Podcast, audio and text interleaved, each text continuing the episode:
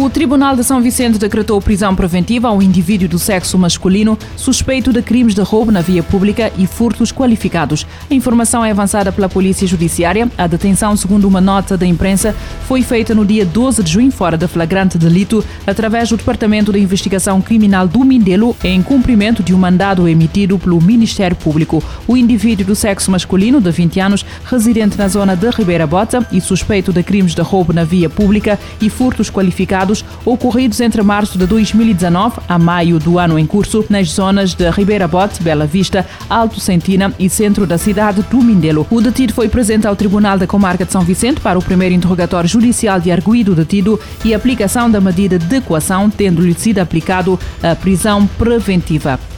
Cabo Verde chega aos 60 casos ativos de Covid-19, segundo os dados do Ministério da Saúde. Nas últimas 24 horas foram notificadas 202 novos casos de infecção. Hoje apenas Boa Vista, Paúl e Porto Novo não registraram casos positivos. De acordo com o boletim epidemiológico, do total de 750 amostras analisadas, 202 testaram positivo para a Covid-19, numa taxa de positividade a nível nacional de 26,9%. O documento dá conta de 98 recuperados. Com esta atualização do boletim epidemiológico, Cabo Verde conta com 600 casos ativos de infecção por SARS-CoV-2. Há 56.410 casos dados como recuperados. 402 pessoas já morreram devido a complicações associadas à doença. O boletim epidemiológico dá conta de 43 óbitos por outras causas, 9 doentes que foram transferidos e um total acumulado desde março de 2020 de 57.464 casos casos positivos, número acumulado. Cinco presos foram mortos na noite da segunda-feira na penitenciária de Milange, na província moçambicana de Zambésia. As mortes ocorreram durante um motim na cela. O diretor do estabelecimento prisional disse à televisão de Moçambique que os cinco reclusos tentavam fugir quando foram atingidos. De acordo com o relato, um guarda prisional começou por fazer disparos para o ar que se revelaram insuficientes. No momento do motim, a penitenciária, que tem 282 detidos por, para uma capacidade de 150, era vigiada por apenas dois guardas. A fome crescente na América Latina está a aumentar os fluxos migratórios. O alerta é do Programa Alimentar Mundial que diz que a região tem 11% das pessoas em situação de insegurança alimentar moderada e grave um número cada vez maior de pessoas está arriscando suas vidas em rotas migratórias perigosas na América Latina. Elas são forçadas a deixar suas comunidades por causa da crise global de segurança alimentar. A ameaça de fome foi agravada com taxas altas de inflação e as consequências da guerra na Ucrânia. A afirmação é da diretora do Programa Mundial de Alimentos na América Latina e Caribe, Lola Castro. Nesta terça-feira, ela falou a jornalistas em Genebra, na Suíça. What we are looking at now is we're looking at 9.7 million people extremely food insecure, severely food insecure in the countries where WFP work, but we are looking Lola Castro afirma que a América Latina e Caribe já mostravam sinais de recuperação no final de 2021 e o número de pessoas em insegurança alimentar havia caído para 8,3 milhões após chegar em 17,2 milhões durante a crise da Covid-19. Atualmente, dos 2,3 bilhões de pessoas em insegurança alimentar moderada e grave no mundo, 11% vivem em países latino-americanos e caribenhos. Os dados mais recentes do PMA indicam que 9,7 milhões de pessoas estão em extrema insegurança alimentar nos 13 países onde o PMA tem presença. Segundo Lola Castro, a tendência aponta que esse número pode subir para até 14 milhões de pessoas, se aproximando dos níveis máximos alcançados no auge da pandemia. Ela lembra que os preços do combustível e da energia são um grande problema para quem vive em situações precárias. Nos últimos dois anos, o custo no frete de uma tonelada de alimentos na região aumentou em sete vezes.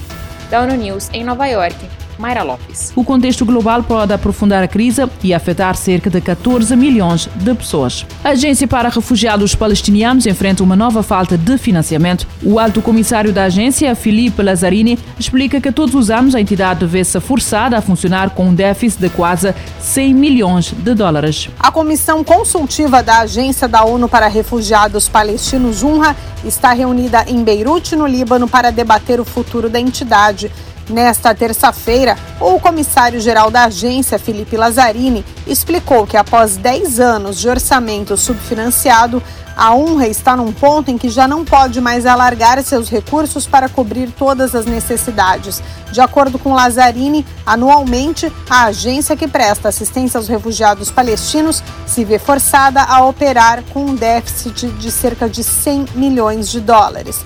Segundo ele, o modelo atual de financiamento é insustentável, sendo o momento atual extremamente estressante para os refugiados palestinos que enfrentam muitas incertezas.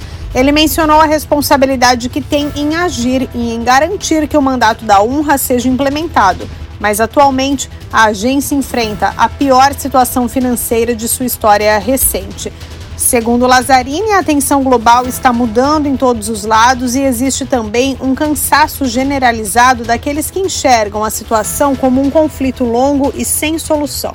Ele mencionou ainda novas dinâmicas regionais, crises humanitárias, cansaço de doadores e cada vez mais campanhas agressivas que tentam minar a legitimidade da honra e erodir os direitos do povo palestino. Segundo Felipe Lazzarini, no dia 23 de junho, a Assembleia Geral da ONU fará uma conferência de doadores para a agência e ele espera que sejam enviados recursos financeiros necessários.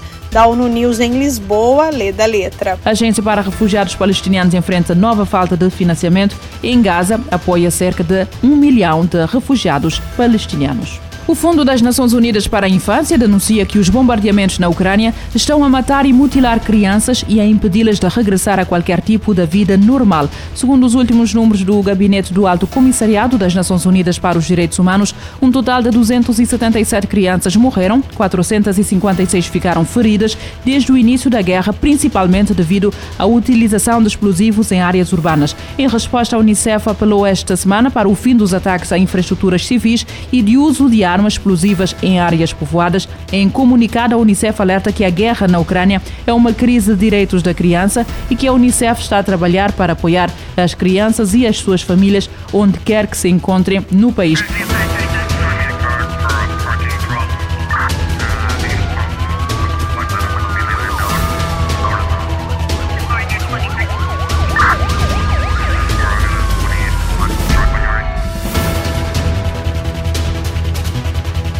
Este programa está disponível em formato podcast no Spotify e em radiomorabeza.cv.